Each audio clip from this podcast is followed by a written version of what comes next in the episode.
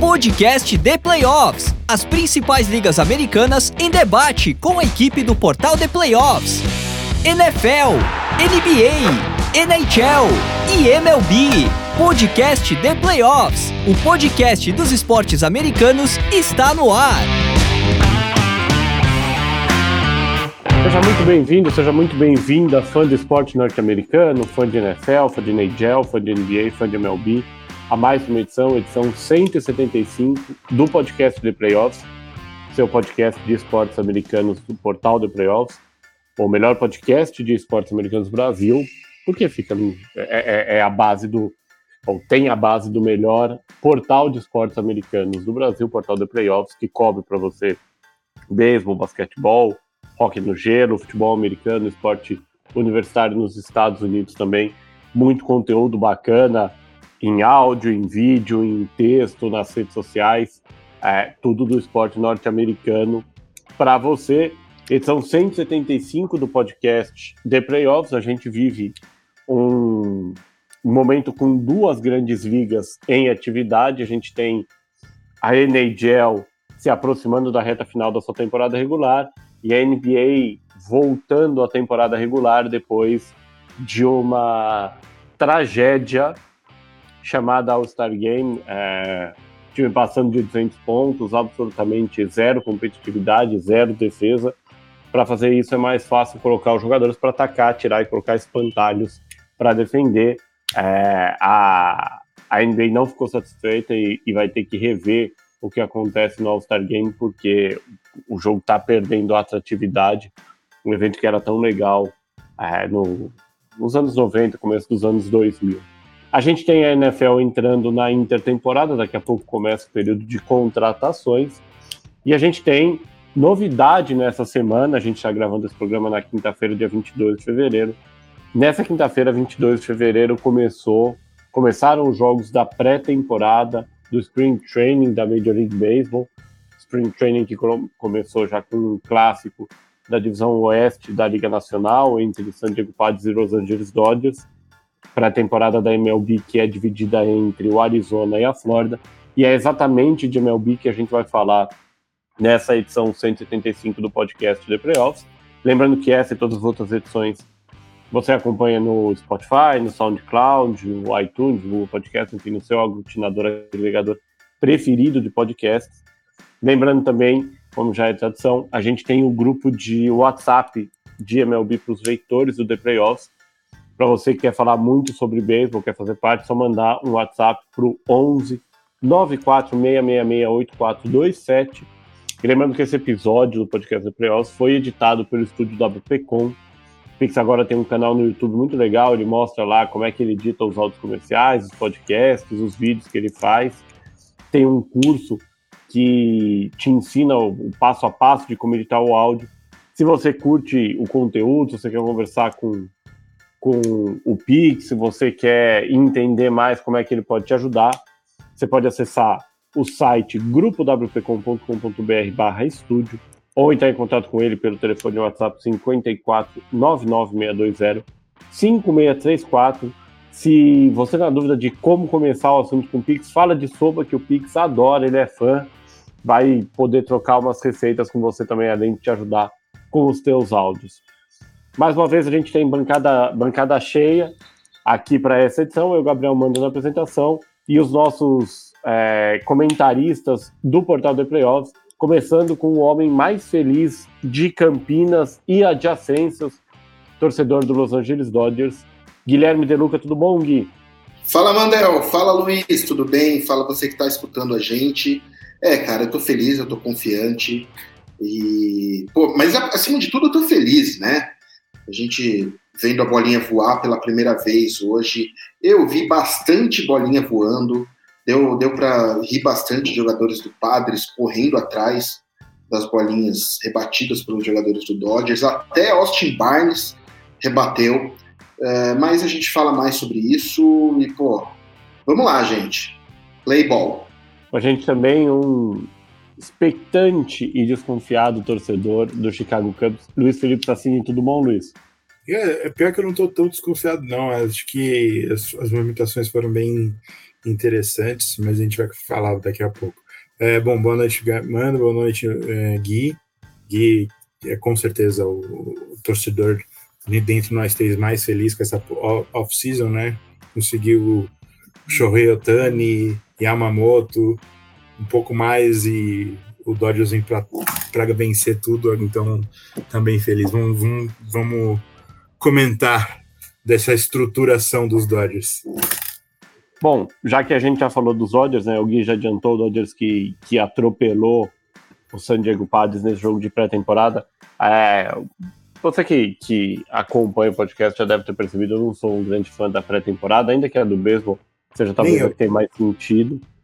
É, acho que assim, os resultados valem pouco, vale mais pelo, pelo espírito da coisa, mas a gente teve estreando hoje, né, o Los Angeles Dodgers, que é o grande favorito para a temporada. Eu diria da, da Liga Nacional, mas não só da Liga Nacional, da Major League Baseball em geral. É um pouco, não vou ter um modelo all-in, porque é um all-in mais sustentado, mas é uma coisa meio conquista da World Series ou é, uma temporada, um fracasso na temporada.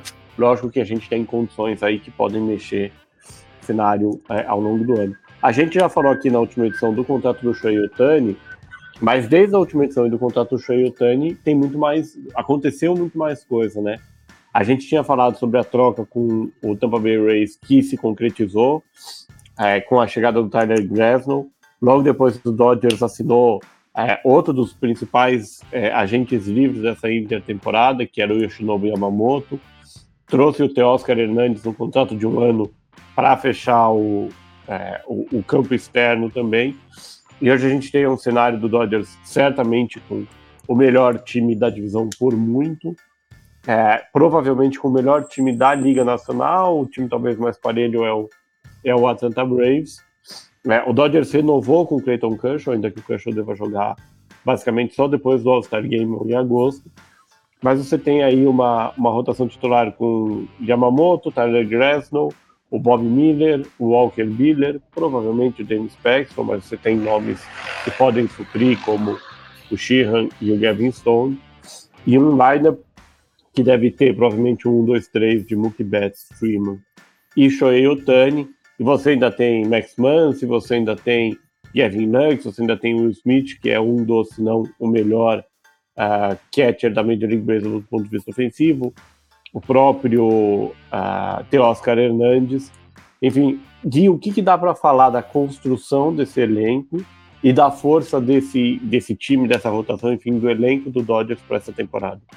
É, sem dúvida você foi muito feliz quando disse que é, é, é, ou World Series ou a chacota, né? Na verdade, esse all-in tá um pouquinho em relação a isso. Não é um time que vai se perder para 2025, 26 e tal, mas espera-se tanto que ou é ou ganha World Series e, ou é chacota. E o próprio uh, Dave Roberts deixou isso muito claro já em entrevista, né? Então Uh, é uma construção muito audaciosa, é uma construção muito detalhada, é uma construção que é, é, conseguiu somar o que já tinha, o que vinha se construindo, né, desde a contratação do Mookie Betts lá atrás, depois trazendo Fred Freeman, uh, mantendo dois dos, dois dos achados do Andrew Friedman, né, que é o Chris Taylor, Max Muncy, mantendo, obviamente, as pratas da casa, como Kershaw, mas assim, é um time que no papel é sem dúvida o melhor da Major League Baseball em 2024. A gente teve essa semana a divulgação dos, da, dos 10 do ranking, né? Dos 10 principais jogadores, e os Dodgers colocaram três dentre os cinco principais jogadores, os cinco melhores jogadores da Major League Baseball em 2024 estão nos Dodgers, que é Mookie Betts em segundo, é, Shohei Otani em terceiro e o Freeman em quinto.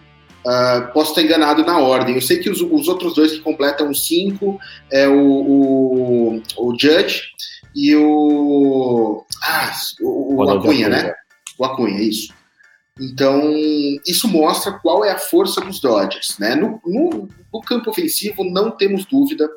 É claro que nosso amigo sabe que no beisebol você tem o fator lesão que pode atrapalhar muito. Duas lesões ao mesmo tempo, uma bolada que um jogador desses tome na mão e fique um, dois meses fora pode atrapalhar. Né?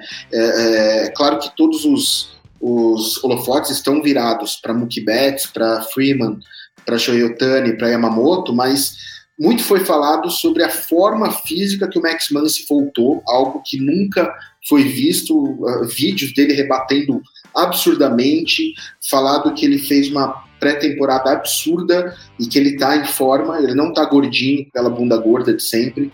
Uh, Gavin Lux voltando, muita gente apostando que, que ele é, é tá vindo para uma grande temporada de comeback player.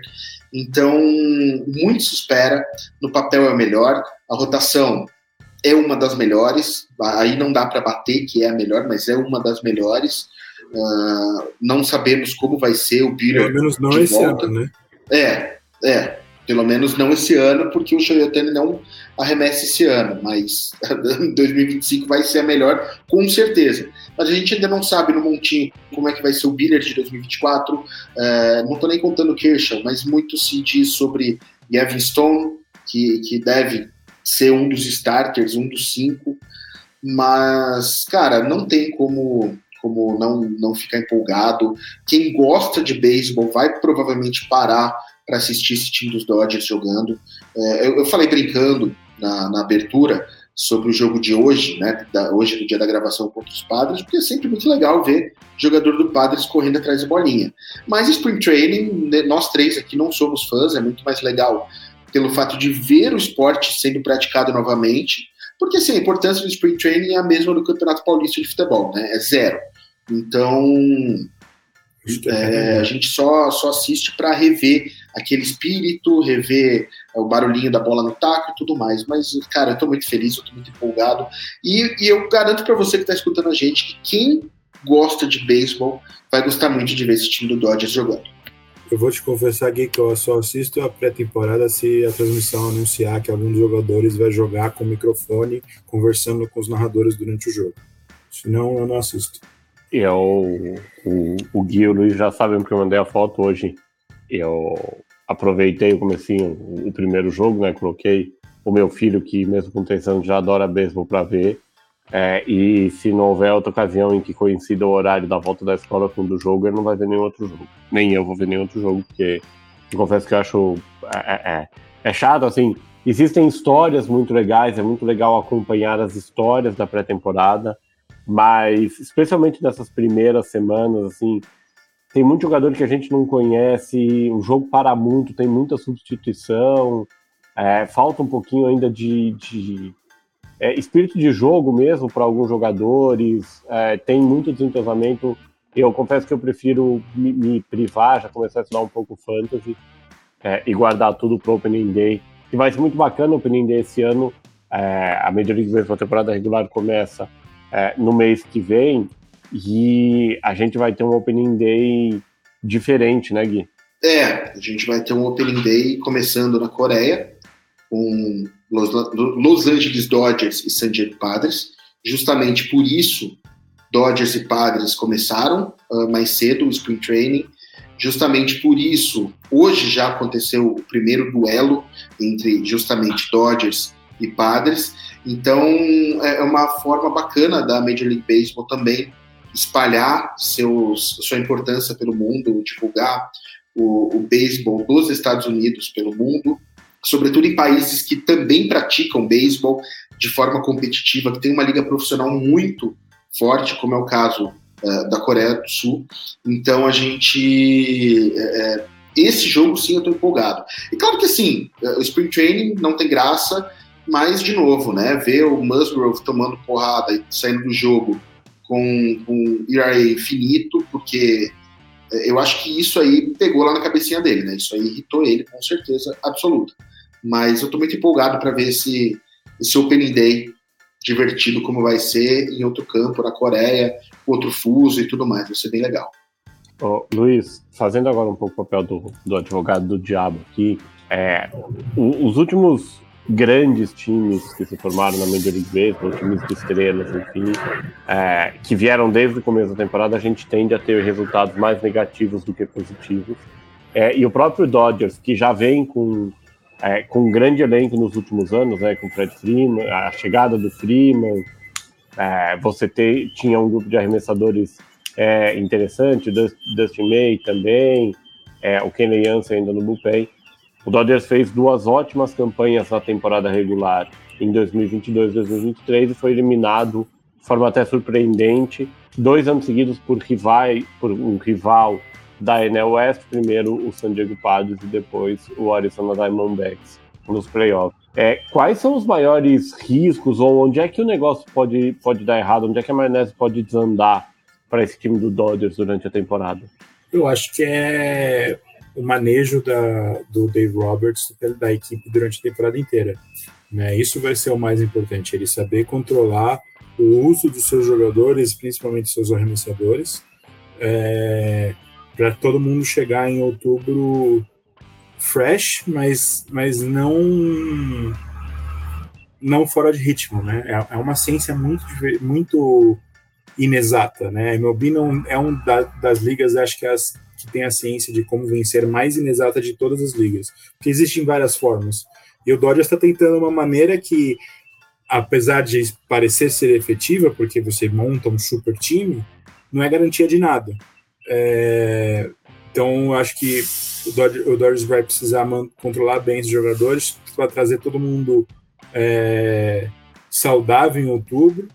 É, talvez apostar em alguns rentals durante a trade deadline para reforçar coisinhas pequenas, mas trazendo alguns caras que vão embora depois da temporada, mas você tem monta um elenco efetivo para chegar na, na pós-temporada e chegar quente, né? Que esse é, esse é o principal ponto, porque há, muitas vezes a gente já viu um super time se perder para um Arizona Diamondbacks que nem querendo comparar com o Arizona do, do ano passado, é, e acontece, não é garantia que o, o Dodgers vai pegar o Diamondbacks na, na pós-temporada esse ano, é só por causa desse elenco e vai vencer a série. Né? Então, eu acho que passa pela cabeça do, do professor Parlau de como ele vai administrar esse elenco. É, administrar, administrar o elenco, na verdade, também não cair na, na pilha, né? Porque é, os Dodgers vão precisar ter que saber lidar muito bem com, com cobrança de imprensa, cobrança de torcida. A imprensa de Los Angeles é chata, uh, o Los Angeles Times é chato, e, e você precisa uh, de, uma, de uma forma que assim, o time não pode começar perdendo, porque aí vão falar esse time é ruim, não sei o que, não sei o que, não sei o que lá, mas o time também não pode querer terminar o, o ano com 162 vitórias, né? Exato. Porque não pode querer buscar isso, senão a galera vai chegar exaurida no, pós, é, na, pós Principalmente se, se algum dos outros times na divisão começar quente também. Né? O Arizona, o São Francisco, o próprio, o próprio San Diego, se algum desses times começarem quente e aí forem tipo, conseguirem indo acompanhar o, o, o Los Angeles Dodgers é, durante o ano, e aí o, o Roberts, não, vamos que precisamos vencer, a, a, a, essa divisão de qualquer forma, como ele foi uma aquela briga com o São Francisco uns anos atrás, que os dois terminaram sem vitórias, e os dois times chegaram mortos né, em outubro e, e, e perderam suas séries. É, eu acho que é isso, né? O, o, Dodgers vai ter que saber administrar isso. Se ah, o, o, o, Arizona começou numa, numa temporada, no começo de temporada histórico e a gente está atrás três jogos no começo na, na no primeiro mês, dane-se. O, objetivo é classificar, não é se ter a melhor, a, a, melhor campanha. Se vier a melhor campanha, ótimo, mas se não vier, o, o objetivo é classificar, da mesma forma que o, que o Diamondbacks fez ano passado. É tem que entrar. E aí entrar e, e botar na cabeça que vocês são o, melhor time e os melhores jogadores e consegue vencer quem vier pela frente. É, até porque eu acho que a, a grande, o grande questão, primeiro me chamou a atenção o Luiz não citar a possibilidade do Colorado Rocks começar quente, mas enfim, isso é um assunto para outro podcast. É, o, o, o talvez o, grande perigo do ponto de vista físico, né? O Dodgers, como, como vocês apontaram, não tem o Shohei Otani arremessando esse ano. É, o Otani deve chegar, mas ainda é considerado até dúvida para a abertura da temporada regular, por conta da recuperação da cirurgia que ele fez no ano passado. Mas o grupo de arremessadores dos, uh, dos Dodgers é, é um grupo de arremessadores que traz questões físicas, né? O Glasnow nunca arremessou, se não me engano, mais de 120 entradas numa temporada. Né? O Paxson, ainda que tenha tido uma, uma última temporada um pouco melhor do ponto de vista físico, é um cara que teve muitos problemas de, de contusão principalmente quando saiu do Mariners pro, pro New York Yankees. O Kershaw, a gente já falou, uh, só volta depois do meio do ano.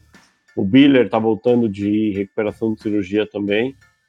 Então você vai ter que usar muito o, o, os dois meninos da base, entre aspas, né? O Xian e o, e o Gavin Stone. Não estou nem falando do Bob Miller, porque para mim já está consolidado. É, e vai ter que limitar um pouco esses braços para que não aconteça exatamente o que vocês apontaram que aconteceu basicamente os últimos três anos. Né? Eu até entendo que a situação de 2021, foi o ano da, da, da, disputa com o Giants, foi um pouquinho diferente porque ali você tinha uma briga de divisão. O problema nos outros anos é que o Dodgers não começou tão bem, principalmente 2022, se não me engano, o Dodgers não começou tão bem e teve que, que se recuperar um pouco na luta contra os, os Padres. É, e aí, no ano passado, essa decepção para a torcida de Los Angeles na série. Acho, como... Pode falar. Eu acho que eles também não podem botar na cabeça que esse ano é World Series ou Bush. Né? É... Primeiro que você já tem a desculpa, né? caso não acontecer. O Altari não está jogando na rotação e ele é uma peça importante e o ano que vem o time vai estar tá muito melhor. E segundo que é exatamente isso. Raramente um time chega na, na temporada com olhando para a temporada e falou assim: nosso objetivo é ganhar uma World Series em dois anos. Todo mundo quer ganhar a World Series esse ano. Mas o objetivo do Dodge real tem que ser ganhar pelo menos uma World Series de, de, dentro desses dois anos. E eu acho que se eles entrarem na temporada é, pensando, não, só porque a gente é o favorito, porque a gente tem o melhor elenco e a gente precisa ser é, é, é World Series ou Bust, a probabilidade de acontecer algum problema, tipo, ah, começou mal, a empresa cair em cima, é, todo o erro do Dodgers vai ser muito, vai ser muito mais é, escrutinado é, a partir de agora, por causa desse super elenco, então aí você cai na, na, pressão e aí você atrapalha o trabalho não só desse ano, mas como dos próximos, né? começa a jogar uma pressão muito maior do, do que o time é, precisa e, e necessita teria que ter, né? Então, esse, esse pensamento do, do World Series e Bush é muito perigoso. Para a gente fechar aqui o assunto do Dodgers passar para o próximo tema, duas perguntas rápidas para cada um de vocês. É, número de vitórias esse ano e o Dave Roberts corre risco de ser demitido se ele chegar ao World Series e perder? É, eu vou estar 98 vitórias e não, eu acho que não. Ele já, ele já perdeu o World Series é, de forma mais aleatória e, e, e, que seria muito mais justificado e, e, ele não foi demitido.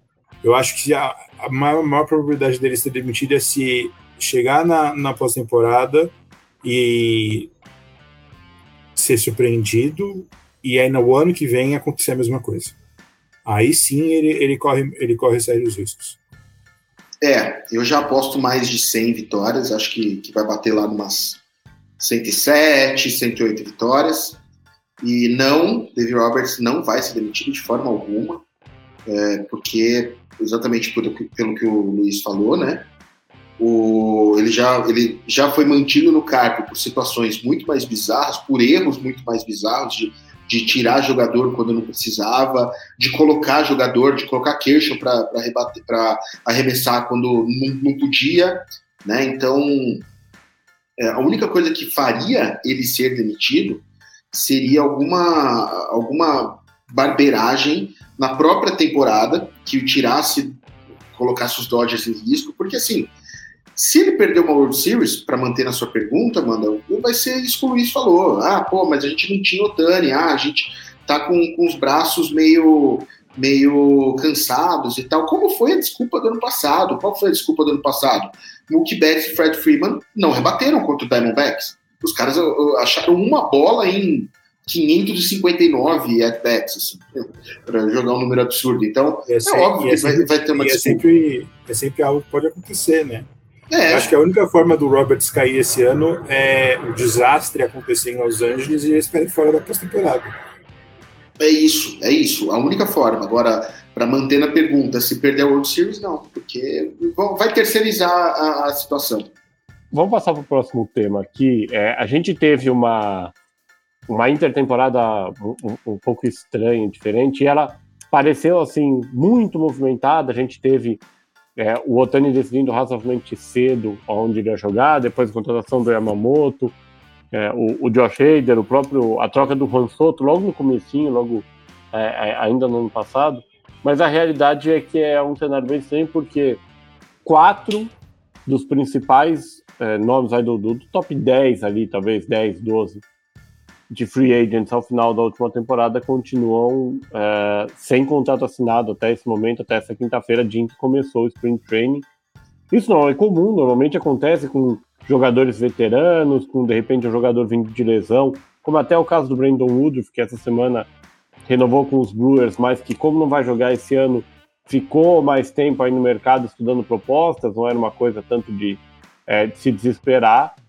É, mas tem esse cenário em que a gente tem Blake Snell, o Jordan Montgomery, o Matt Chapman e o Cody Bellinger como agentes livres. O Snell e Montgomery arremessadores, o Bellinger é outfielder, jogando na primeira base, mas outfielder, e o Matt Chapman terceira base.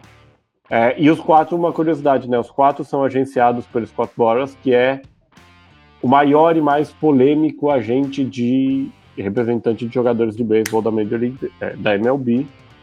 É, é um cara que. Ligas. Oi? É, tá, de todas as ligas, né? Do, do, acho que de, com a morte do Mino Raiola é do esporte mundial. Talvez é, ele por, tá, por, ele... por, sinal, eu acho que é, o, é o, o, o, mais polêmico do mundo inteiro em qualquer esporte. E mais é, conhecido, acho... pelo menos nas quatro ligas, eu, eu, acho que nem, o pessoal nem conhece os agentes, né? Como, como se conhece os Boras. Talvez o, o agente do LeBron lá, que eu esqueci o nome dele agora, mas fora isso. É, e o, e o Nes Valeno, que era o agente do que é o agente do, do, do Otani, que ganhou bastante destaque esse ano. Mas enfim, a gente tem esse cenário, assim, um mega agente controlando o mercado e quatro jogadores na véspera, muito, muito em cima da temporada, sem, sem franquia, é, e com a possibilidade de fecharem contratos muito, muito aquém do que se esperava e certamente do que eles queriam. Para vocês, o que, que, o que, que aconteceu é, e por que que aconteceu? O que aconteceu é que a liga cansou de negociar com, a, com o Boras da forma que ele negocia. Né? O Boras é o cara que ele suga até o último centavo né, que ele pode, que ele, ele costuma utilizar o interesse de outros times para fazer o, o, o, time atual do jogador é, dar um overpay, e se esse time não dá, eles vão pro pro, pro, pro time é, um time novo, como ele fez com o Bryce Harper, por exemplo.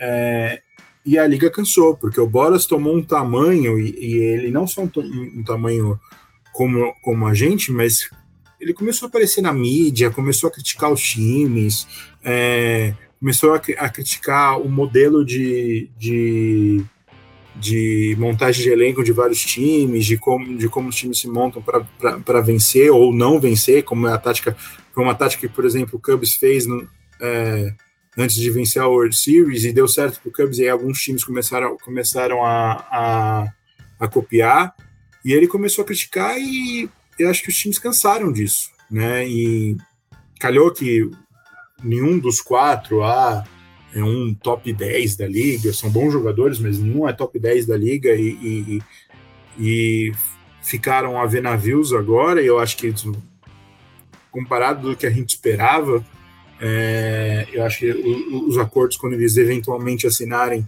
é, vão ser bem aquém do que a gente esperava, do que eles próprios esperavam. É, e acho que hoje não é um bom momento para ser cliente do Boras, para ser, ser bem sincero. Eu acho que o Boros vai ter que se reventar um pouco É, eu acho que, por exemplo, ele vai ter o Soto na próxima janela e vai ser bem interessante ver se só por ser o Soto ele vai ter, vai ter é, essa forma de trabalho dele facilitada ou se essa forma de trabalho dele vai atrapalhar até o Juan Soto. É, eu, pode falar, Gui, depois eu. É, eu realmente eu concordo com, com o que o Luiz disse agora sobre o, a forma de trabalhar do, do Boras. É, é, cansou a liga, já vinha demonstrando sinais de cansaço desde o episódio do Carlos Correa, que assinou quando a liga, quando a, a, a, a temporada regular já tinha começado, não, né? Só estava no final do Spring não, Training. Estava no final do Spring Training ainda. Mas estava no final do Spring Training, ou seja, já existia uma exaustão e foi um contrato que o próprio Correa é, é, tentou pular fora e tal. O time também não ficou muito, muito satisfeito. E e essa exaustão está cada vez maior, né? Os números são inflacionados, os times não querem mais gastar o que eles gastavam, porque você tem os times que querem gastar, como é o caso de um Los Angeles Dodgers, um New York Yankees, e você tem o time que não vai gastar. E, e os times que não vão gastar não vão pagar por esses caras que estão no mercado um contrato de 10 anos, como o Dodgers deu para o Otani, por exemplo. Eles não vão pegar e, e é, abrir o caixa muito por conta disso. Ou até vão, mas é porque as coisas têm que ser tem, tem que ser dentro de uma razoável coisa sim, razoável. Sim, não, acho, não 10 exemplo, anos por um, bilhões por 10 anos. Tem que ser razoável, com certeza. É, eu acho que, por exemplo, a forma com que ele lidou com, com a vontade do Chris Bryant, né? Para quem não sabe, o Chris Bryant foi para o Colorado Rockies e não foi porque foi a melhor proposta, né? Foi porque ele queria ir pro, pro, pro Colorado Rockies. Era o sonho de criança do, do, do, Chris Bryant jogar no Colorado Rockies. É o time de, que ele torcia na infância. É... E aí a forma com que ele lidou, que ele conseguiu até um contrato bom, mas longe de ser um, um contrato padrão é, Scott Boras, um contrato que não, não tinha. O, o Chris Bryant não tem é, opt-out, não tem trade, trade clause completa, coisas que normalmente ele consegue. Então, acho que pelo, pelo o jeito que o Bryant pediu, eu quero ir para Colorado, né?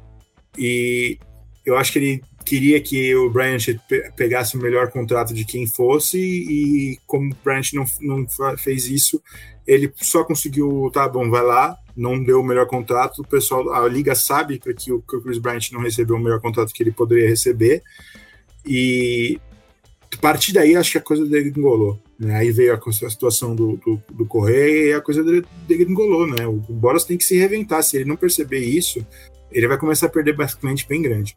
Sim, e o ponto, na verdade, é que esses quatro jogadores que ainda estão livres, é, não é que estão estudando proposta, eles simplesmente não têm proposta. Não existe. As notícias na imprensa são: não existe mercado para Cody Bellinger, não existe mercado para o Chapman. Talvez eu acho que depois de hoje, do, do hoje, enquanto a gente está gravando, o anúncio do, da lesão do Ken Senga, pode ser que o Mets vá atrás aí do Montgomery, talvez até do Snell, enfim, pode ser que, que haja alguma, alguma mudança nesse cenário. Mas o Chapman e o Bellinger não tem mercado, ninguém quer. Então, aquela tática que o Boras sempre usou de jogar é, é, interesses, né? Postar, ah, posta aquela foto, aquela montagem bizarra do jogador com a camisa do outro time é, para movimentar a torcida e tal, não está funcionando, porque os próprios é, times já estão falando, não, a gente não quer, eu não quero o Bellinger. Inclusive, eu acho que o Bellinger e o Chapman, por exemplo, disputam o mesmo lugar hoje. Né? Por exemplo, o Cubs é um time que poderia utilizá-los, provavelmente tem interesse nos dois, né? Não traria os dois, mas tem interesse de contratar um dos dois. E o Cubs hoje está esperando. O Boras vai falar: ah, qual que você abaixa o valor aí? E aí provavelmente assine com o Chicago. E aí os outros vão ficar nisso. Vai, ah, o Senga machucou, vamos assinar com um contrato de um ano lá com o Mets para reaver o nosso valor. Né? Não que o Snell e o Montgomery precisassem disso, mas é o que vai, vai acabar acontecendo. Tem.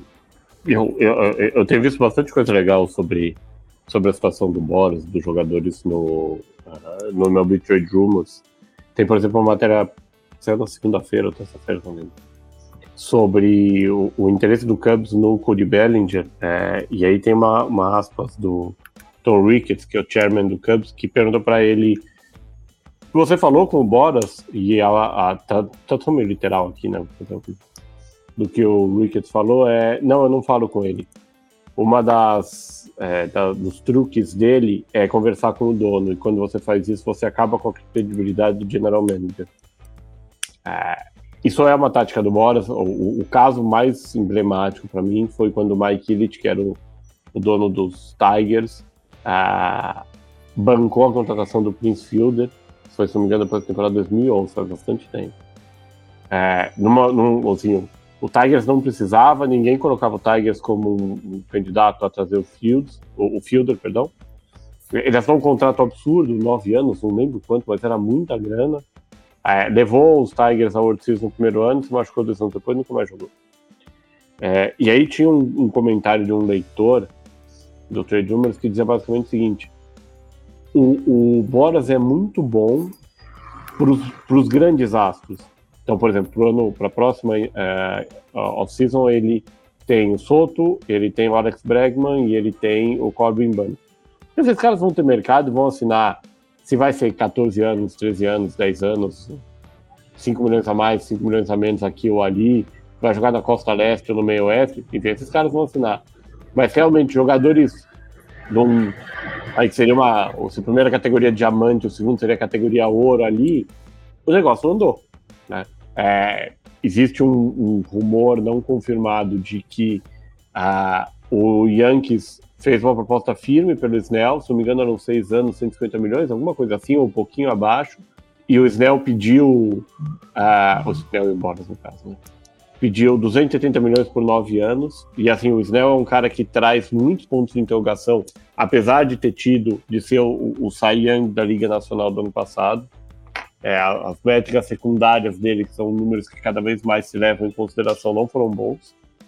E talvez o Boras, é, é, assim, ele, ele, esse leilão que ele faz e jogar um contra o outro e tentar dominar o mercado, não deu certo. É, o, o, ano passado, por exemplo, ele não pode, entre aspas, ser culpado pelo Cubs ter, pelo, pelo, pelo Bellinger ter assinado um contrato de um ano com o Cubs, e acabou dando muito certo. E o Boras tinha tem um, baita jogador aí, também tem alguns red flags e métricas secundárias, mas ele não conseguiu explorar. E é isso, hoje é dia 22 de fevereiro, porque assim, não é só o cara tá treinando ou não. É, é, o cara tá treinando, é o cara não saber onde ele vai jogar, é o cara não saber o que faz com a família. É, muito se falou que o Jordan Montgomery, é, o Montgomery queria voltar pro Rangers, o Rangers queria o Montgomery. Tinha uma questão envolvendo os direitos de transmissão, porque o Rangers é um dos times que tinha assinado com a Bally Sports, ele não sabia o que ia acontecer, com a pedido de falência ou não. É, mas o fato é que, aparentemente, o Montgomery não vai para o Rangers. Né? Não é ali que ele vai jogar. E agora fica. O, o, o, que me preocupa é que o grande mercado que o Montgomery e o Snell têm é São Francisco. Se deram um de um ano para os dois, tá ótimo. Se deram um de 9 anos, 270 milhões, acaba a franquia, fecha, manda todo mundo embora, dá a chave pro Boras e ele redefine o time como ele quiser. Não acho que vai acontecer também, porque os times que têm interesse já perceberam que não tem é, muita gente é, é, barganhando. Né? Não tem muitos outros altos. Pode ser que uma lesão como a do Senga, por exemplo, mude tudo? Pode. Mas, assim, acho, acho que está claro, independente do resultado final, que o Boras ficou exposto nessa intertemporada e que jogadores que não são o Burns, o Soto e o, e o Bregman talvez repensem ter o, o Scott Morris como agente para o ano que vem. E eu vou te falar uma coisa. Eu não garanto que o Bregman e o Burns vão assinar rápido na próxima off-season. Eles podem muito bem serem o Bellinger e o, e o, o Blake Snell dessa temporada, dessa próxima temporada. O Soto é um ET, é outra coisa, mas os dois, o Bregman e o, e o, o Burns, correm muito risco de cair na mesma situação. E eu não ficaria também surpreso se, diante do, do fracasso que está sendo a, a, temporada, a pré-temporada do Boras esse ano, e como os próprios times já estarem espertos nele e tal, se os próprios jogadores não, não buscarem, por exemplo, uma renovação, se o Soto não renovar dentro do próprio Yankees antes lá para setembro já assinar uma renovação, né? E não, não ir testar free agent. Eu não ficaria surpreso se isso acontecesse com pelo menos dois desses três jogadores. O Burns, por exemplo, vai ser trocado, acredito eu, em julho. E, e, e o, o, que não, pode. Vai ser trocado é, se o Baltimore estiver fora da, da, da disputa. Senão. É, ele vai é. para Baltimore. Tá, tudo bem, tudo bem.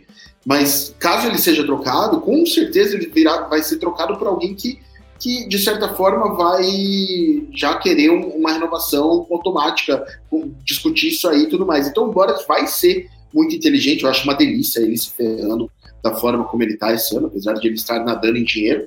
É sempre bom ver é, é essa galera é, passando perrengue.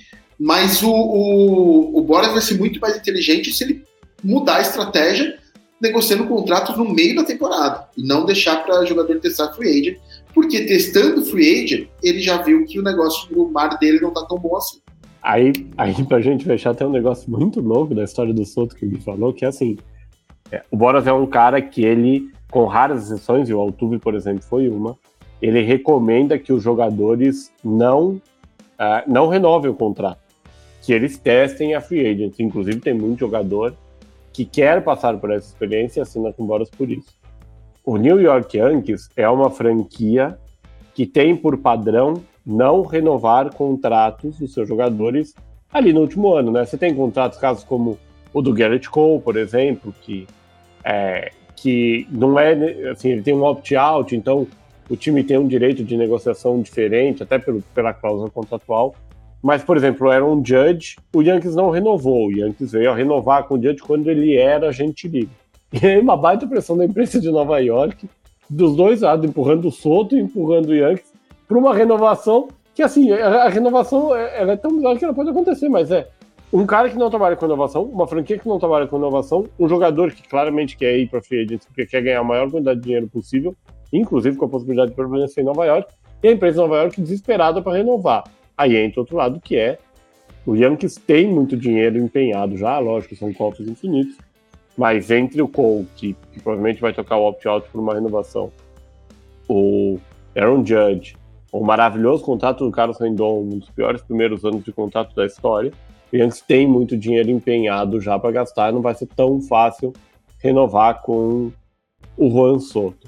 É, falando em uh, problemas, né? A gente falou do problema de um agente, a gente tem um problema talvez quase tão grave de uma franquia, que é o ainda Oakland Athletic.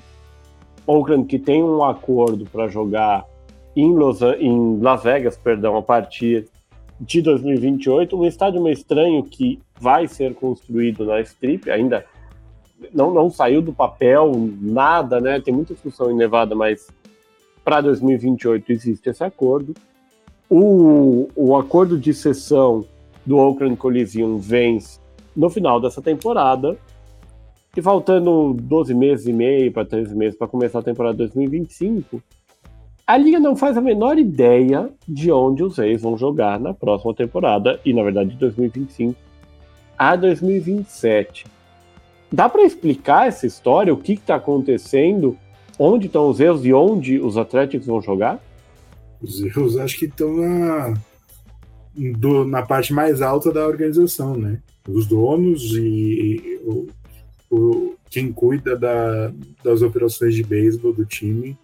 É, é, Para mim é muito bizarro você é, anunciar é, o acordo com, com, a, com Las Vegas Porém, a cidade não está de, de acordo ainda com o local do, do, da onde vai ser construída ou deu a permissão para ter a construção, né? Tudo bem que até 2028 tem tempo, tem bastante tempo, tem tempo suficiente para ter toda essa negociação, começar a construção e o estádio ficar pronto, mas você já anuncia isso, né? Já afasta o seu torcedor que já tá, já estava muito afastado. O time não vai para Las Vegas daqui, antes de quatro anos, então você não vai criar essa ligação com a cidade, com, as, com os torcedores da cidade, com o time dentro de quatro anos. É, não tem um plano para ele jogar, na minha opinião, eles tinham que jogar em Las Vegas. joga na, na no, no estádio da universidade, faz alguma. joga no, no estádio do. do Tem o Triple A deles. É, do Triple A, do Las Vegas 51. É, joga por lá porque você tem que criar ligação com a, com a, sua, com a sua torcida nova, né? A torcida de Oakland não vai acompanhar é, os ex para Las Vegas da mesma forma em que os torcedores dos Raiders de Oakland acompanharam o, o, time em Las Vegas. Tem muito torcedor dos Raiders em Oakland que ainda torce para Las Vegas Raiders. Isso não vai acontecer com Los Angeles, é, com, com o Las Vegas Ace, né? Então, você transformar esse time de dois, por três temporadas um time Mambembe, é, você não vai criar ligação nenhuma e você corre um sério risco de quando você chegar em Las Vegas com uma cidade que já viu um título da NHL, é, tem um time, vai ter, já vai ter um time da, da NFL por alguns anos, é, e sempre há um rumor de quem sabe um dia ter uma franquia na NBA. Chegar nessa cidade não tem interesse nenhum do, do, do, do público dessa cidade com o, o, o, os Athletics. Então é, é uma confusão muito grande, muito mal administrado, tanto pelo, pelo time quanto pela liga. É, essa confusão, na verdade, começa, é, é, como o Luiz falou, né, no, no, na galera, na, no alto staff do, dos ex, começa com a forma como eles forçaram a cidade de Oakland a, a construir um estádio novo, dar um estádio novo para eles, dar o terreno, né, para para construir um estádio novo, tudo mais. Então começa aí. Aí eles começaram a usar, tal qual o Scott Boras, né? Eles começaram a usar o, possível interesse de outras cidades em ter um time da MLB e começaram a jogar isso na imprensa, começaram a lançar, lançar, lançar, até que um dia a galera de Oakland falou para eles, falou, beleza, vocês têm, vocês têm gente interessada em vocês, pega e vai. É, não olha para trás, não, pega e vai. Não sei se a cidade vai junto, não sei se a torcida vai junto, uh, mas vai que vai. E aí, a hora que eles falaram, eles falaram: opa, peraí, e aí, a gente vai para onde agora? Ah, vamos para Las Vegas então, beleza, uh. Uh, aí eles começaram a, a, postar foto, anunciar que já tinha estádio na, na, na, strip, que, cara, essa strip aí vai ser mais bagunçada que, que não sei o que, com Fórmula 1, é, ballpark e tudo mais.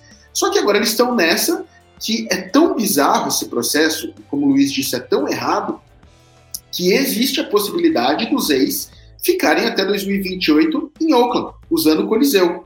Existe, foi cogitada a possibilidade até deles usarem o, o Oracle Park, o ballpark do São Francisco Giants, mas existe uma possibilidade, existe um grupo de trabalho do Oakland A's para ficar, do, do, da organização Athletics, para renovar esse, esse aluguel, que de certa forma acaba, essa posse do estádio, que acaba por contrato no fim de 2024. Então, assim, é uma coisa bizarra que, que eu acho que a liga, né, na, na aquele, aquela figura grotesca da, da Major League Baseball, uh, como é que é o nome do velho lá? Eu até esqueci o nome dele, de tanto que odeio ele. Isso, exatamente. O, o nosso velho Manfred, cara, ele, ele pensa tanto em só dar dinheiro para os donos de time, donos de franquia, porque é isso que mantém ele no, na cadeira dele, que ele não, não pensa no básico. E aí tá começando. Agora já começou o movimento do Arizona Diamondbacks pegar e sair de, do Arizona também. Uh, outros times começam a falar, sempre tem a história do Tampa Bay Rays e tal. Então isso começa a tirar o atrativo da, da, da cidade, aquela ligação da cidade, da torcida com o seu time. Porque uma coisa é você pegar a torcida de Los Angeles, a torcida de São Francisco, a torcida de Chicago, a torcida de, de Nova York. Outra coisa é você pegar esses pequenos mercados onde a torcida é, é precisa ter uma ligação muito forte com o time, até para manter o público no, no ballpark nas, nas más campanhas, e você acaba perdendo isso. Agora, você imagina esse time, para usar o adjetivo que o Luiz colocou, esse time Mambembe, a hora que ele vai para Las Vegas, imagina o Oakland A's, o Las Vegas A's agora, sendo o que tem sido o Oakland A's na, na maior parte dos últimos anos. Chegar lá em agosto já não disputa mais nada. Cara, vai ter três pessoas no estádio. Vai ser bizarro, vai ser bizarro. Os caras vão ter um puta num elefante imenso na strip e vai ter três pessoas assistindo, e olha lá. Ah, e, e você falou muito bem da cidade. Imagina a bagunça que vai ser se um dia aqui, isso é totalmente utópico, o Way chegar na, na, na World Series e a World Series rolando com a, a estrutura da Fórmula 1 sendo construída. É, exatamente, bizarro, bizarro. A, a Strip ela já tá. A, a, comunidade de Las Vegas já se reclamou da, da, bagunça que a Fórmula 1 fez ano passado na Strip. Que acabou com o trânsito, que acabou com um monte de coisa, o comércio reclamando, que, que diminuiu o fluxo de turistas, não sei o que, não sei o que, não sei o que lá. Você imagina uma situação concomitante entre Fórmula 1 e beisebol e, de repente, já, já que estamos falando aí numa situação hipotética de outubro para novembro, os Raiders já rolando lá do outro lado da, da, da strip. Cara, que caos que vai ser. Las Vegas não tem estrutura municipal para isso. Uhum. É, nesse, nesse momento, né, diversas, como o Gui e o Luiz falaram, diversas alternativas é, é, sendo cogitadas. Nesse momento, as três que parecem mais viáveis ou possíveis, não sei qual é o termo aqui, são o time permanecer em Oakland, que seria assim. Eu, eu acho que essa para mim é a mais bizarra, assim. É, é eu, eu, eu não consigo imaginar isso, assim. É, meio é a mais história... bizarra, é a mais bizarra e a mais provável, eu diria. É, é, é meio aquelas histórias assim: o, o, o, casal se separa, continua morando dentro de casa e os dois resolvem levar os respectivos futuros né, novos. Sei lá, é muito bizarro isso aí pra mim é, Salt Lake City, que seria uma casa temporária, ou Sacramento também com, é, com o estádio do, do AAA. É, das ligas menores, eu não, lembro se é Sacramento AAA ou se ligas menores, confesso. É, existe uma questão também que é a seguinte, o contrato de TV dos ex com a NBC Sports, ele prevê que se a franquia deixar a Bay Area, ela perde o contrato. Sacramento não entra dentro da Bay Area. Aí, lógico, você poderia renegociar esse contrato é, com, com, valores diferentes, seja maiores, seja menores, certamente menores no caso, né? Mas tem essa questão também, porque o, o Jet Fisher não quer perder os 70 milhões, mais ou menos, que o contrato de televisão paga para os ex. O que é um absurdo, porque esse contrato paga 70 milhões para um time é, que, que, ainda assim foi menos pior. Que ninguém que quer ver. Passado, mas ninguém quer ver, que não tem atrativo nenhum. Porque para mim parece muito claro, e a mesma coisa aconteceu lá atrás, quando o Florida Marlins virou Miami Marlins e inaugurou o, estádio. É, o, o Fischer está guardando o dinheiro para colocar um time em 2028 que leve gente é, de, de, de Las Vegas para ver o jogo. Então, de agora até 2027 é, basicamente, um dia do jogo eles olham ali na porta do, do Coliseu ou do estádio onde estiverem jogando. Quem estiver passando ali que parecer jogador, ele joga a camisa. Se o cara pegar, ele entra em campo. Não tem interesse, assim. Até fecharam alguma coisa, trouxeram o Alex Wood, deram uma melhoradinha um pouquinho no time. Mas não é um time que você. O contato de TV é super relevante porque é o Dodgers brigando pelos playoffs. É um time que está brigando pelas últimas escolhas do draft. É, Salt Lake City, a ideia de Salt Lake City é, que, que, talvez assim, como projeto estruturado seja mais interessante, é, a liga provavelmente no, no, final da década vai começar a olhar para uma expansão de mais dois times. É, e Salt Lake City se dispõe a levar os ex porque acredita que é o pilar inicial para a construção de um projeto para levar uma dessas eventuais duas franquias para Utah. Ou outras, né? O próprio como o Gui falou, o Arizona, o caso de Tampa Bay, ainda que Tampa Bay aparentemente tem uma resolução aí com a construção de um novo estádio lá na Baía de São Petersburgo. É, mas esse seria talvez o projeto mais estruturado é, e é um mercado que, que também pode te dar um contrato de TV um pouco mais relevante e dos três talvez é quem vai te dar mais uh, venda de merchandising, de ingressos, é, receita mesmo com a municipalidade seria Salt Lake City. Agora, é bizarro você não saber onde o time vai jogar no ano que vem. Você não vai atrair free agent nenhum desse jeito. Né? Você vai montar um time basicamente só com um jogador que você trocou e draftou. Ah, é, é, é, bizarro e, e, é bizarro achar que isso vai movimentar o ballpark para vender merchandising, vender cerveja, vender refrigerante, que é o estacionamento, que é, de certa forma, o dinheiro que, que a organização conta para movimentos futuros. Então, assim, beleza, estão guardando dinheiro para o movimento depois de 2028, como você falou e tal, Mas e nesses próximos três anos? Né?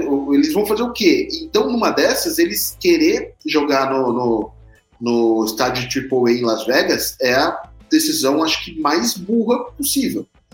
Né? Tal qual ficar em Las Vegas. Essa, essa opção de Salt Lake City é uma das melhores, sim. É, vamos para o último tema que a gente tem aqui, é, que a gente falou pouquíssimo né, do Spring Training em si, que está começando. E aí uma das coisas que sempre movimenta o Spring Training é a, a participação dos jovens talentos, dos jovens prospectos da, de cada franquia nesse, nesse momento de pré-temporada. Você tem jogadores que são muito jovens ainda, logicamente não tão perto de chegar à Major League Baseball, mas que tem ali um primeiro é, gostinho, né, de você treinar com, com os caras que você assistia, de você ser apresentado para a torcida como uma grande promessa. Mas até com as mudanças que a liga fez, né, gerando é, escolhas é, é de, de draft extras para os jogadores que, para as franquias que os jogadores são eleitos é, calor do ano, tudo isso tentando incentivar os times a colocar os melhores prospectos em campo já no começo da temporada e não ter aquele esquema bizarro ridículo de manipulação de tempo de jogo para o time ter mais um ano de contrato, a gente tem visto cada vez mais os jovens talentos é, é, encerrando a pré-temporada e rumando já para a estreia, para o Opening Day e para sua estreia na Major League Baseball, e esse ano não é diferente. Os, os rankings de prospectos foram divulgados, os principais, né? É, Fangraphs, a própria Major League Baseball, Bleacher Report, enfim, é, o, o, Derek Law do Baseball America, eles foram divulgados uh, recentemente, e aí fica sempre a dúvida sobre os principais nomes. É, eu acho que tem alguns aqui que entram na lista, mas que a gente já sabe quais são os destinos, né? O Jackson Chorley, que renovou o contrato, vai jogar na Major League Baseball no começo da temporada. O Evan Carter, que fez parte do elenco do Texas Rangers na World Series, vai jogar na Major League Baseball. É, o Walker Jenkins, que é o top, é o décimo no, na lista da MLB, está muito longe, só jogou no A, no, no, no single A, não vai jogar, mas a gente tem jogadores aqui em situações interessantes. Eu queria debater o que, que vocês acreditam que vai acontecer com alguns dos principais nomes. É, o, o primeiro, o principal prospecto da Major League Baseball nessa intertemporada, de forma basicamente unânime, é o Jackson Holiday, é, infielder do Baltimore Orioles. O Holiday, é, para quem se lembra do Matt Holiday, é o filho do Matt Holiday, que foi jogador durante muito tempo do, é, do St. Louis Cardinals. É uma aposta meio unânime para calor do ano, mas isso a gente vai fazer no próximo programa, na próxima edição do podcast de Major League Baseball. E a dúvida é: vocês veem alguma possibilidade num time tão novo quanto o Baltimore Orioles, do Holiday, tirando lesão, lógico, do Holiday não estar no elenco no Opening Day? Eu, é, zero, assim, eu, eu tenho certeza absoluta que ele estará no, no elenco do Opening Day. É, não, não, assim, até pelo, pela, por toda a carga que o próprio nome dele traz, ele joga demais, ele joga muito, uh, uh, os números dele na, nas minors são bons, então, eu não vejo como ele não estar no Opening Day. De, de certa forma, assim, você tem é, o, o, Jackson, o Jackson Holiday, você tem o, o Austin Wells do Yankees também é um, um cara para dar uma olhada, o catcher do Yankees, um cara para dar uma olhada nesse spring training. Uh, bom, você já falou do, do Chorio, né? Uh, o, o, aquele menino do, do você falou do Longford, né? Você falou do Longford? Não, falei só do Não, Evan Carter. Do Evan Carter. Tem o Longford também, é um, é um menino que, que deve aparecer, sei lá, talvez um dos, uma das grandes aparições no, no elenco do Texas Rangers. Então eu acho assim, você tem bons nomes para você observar, e, e essa é a única graça do Spring Training, olhar para essa molecada jogando e olhar para essa molecada. Naquelas, eu gosto muito de olhar para o Spring Training nas duas últimas semanas. Quando os medalhões já foram retirados de campo, eles entram lá, fazem um at-bat, vão embora, e aí eles deixam essa molecada para jogar o jogo inteiro, para correr o jogo inteiro, e você tem é, é, coisas absurdas e, e, jogadores absurdos aparecendo. Né? Mas o Jackson Holiday é, é unanimidade, acredito que da, da mesa, o Luiz pode falar um pouquinho mais, que, que ele estará sim no elenco dos Orioles. É, eu acho que a não ser que seja uma um Spring Training muito ruim do Holiday, né? O que aí talvez faça os usuários pensar, tipo, vamos botar ele no AAA para ele pegar um pouquinho de ritmo e a gente coloca ele na, na, na MLB em maio. Eu acho que ele, que ele vai estar, tá, né? É, um, é, o, é o prospecto acho que chama mais nome hoje, né? Ele e o Paul Skeens, né? Do, do Pittsburgh Pirates. Eu acho que é mais um que talvez briga aí por uma chance de, de abrir o, o, a, o Opening Day no, no elenco da MLB. É, então a gente fica de olho, né? Tem outros muitos jogadores que vão que tem boas chances, né? O Cubs tem alguns jogadores que tem chances de abrir o, o, o, o, no elenco principal.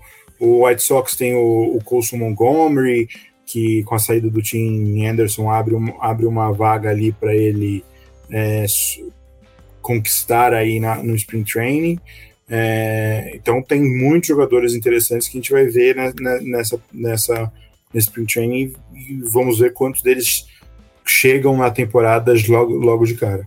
É, o, o baseado na, na, projeção de Fangraph, a MLB divulgou que seria o o, o rookie, o All Rookie Team de 2024. Então, rapidinho. Na primeira base, eles colocam o Nolan Shannon, dos Angels. Na segunda base, o Colt Keith, do Detroit Tigers. Na terceira base, é, o Jackson Holiday. Não, desculpa, shortstop, Jackson Holiday. Na terceira base, o Noel Vic Marte, do Cincinnati Reds. Aí, arremessando um montinho de starter, obviamente, o Yamamoto dos Dodgers. O Austin Wells, que eu falei de catcher.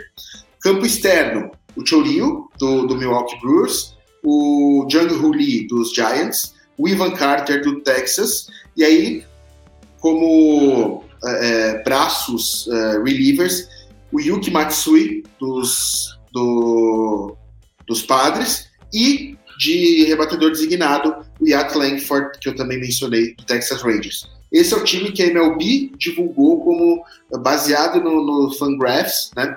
Qual seria a projeção do, dos melhores jogadores da MLB em 2024 dentre os rookies.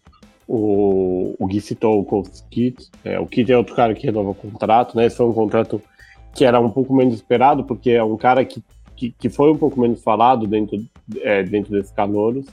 É, ele assinou um contrato de seis anos com, com os Tigers, um contrato que pode chegar em nove anos, mas que basicamente cobre ali todo o começo da carreira dele. É, e tem um nome que, que não. Assim, tem dois nomes que não estão sendo falados. Um deles mais. Assim, seria muito surpreendente que chegasse a Major League Baseball, mas que eu acho que vale a pena. Fica bem de olho. É, um é o Junior Camineiro, do, do Tampa Bay Rays. O Camineiro tem variado ali quarto, quinto, sexto, melhor prospecto da liga, terceiro em alguns casos. É, o Tampa é um time é, que, até pela situação financeira, acaba fazendo esse movimento muitas vezes de colocar calouros, de trocar jogadores para reforçar as ligas menores e, e, subir os calouros.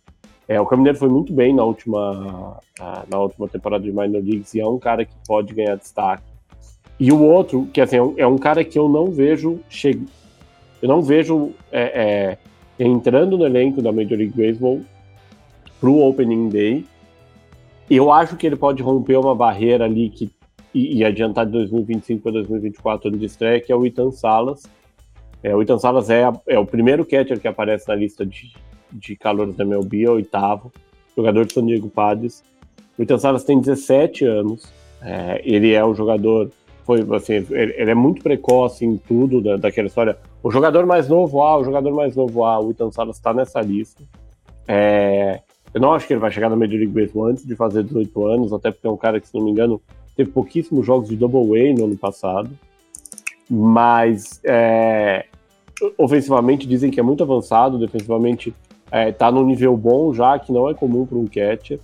E pode ser um cara que de repente seja aquelas histórias assim: é, o cara aparece no meio do ano por conta de uma lesão, e assim, pensando, tá, num, num cenário muito hipotético de uma lesão, quisesse ele ser, é, ele, ele estar no opening day no elenco dos padres é um cara que poderia ser agente livre com 24, 25 anos. O Soto é considerado um ET porque estreou na Major League Baseball com 19 para 20 anos. Acho que, se não me engano, ele estreou com 19 anos, uma temporada incompleta, e vai ser agente livre com 26 para 27 anos.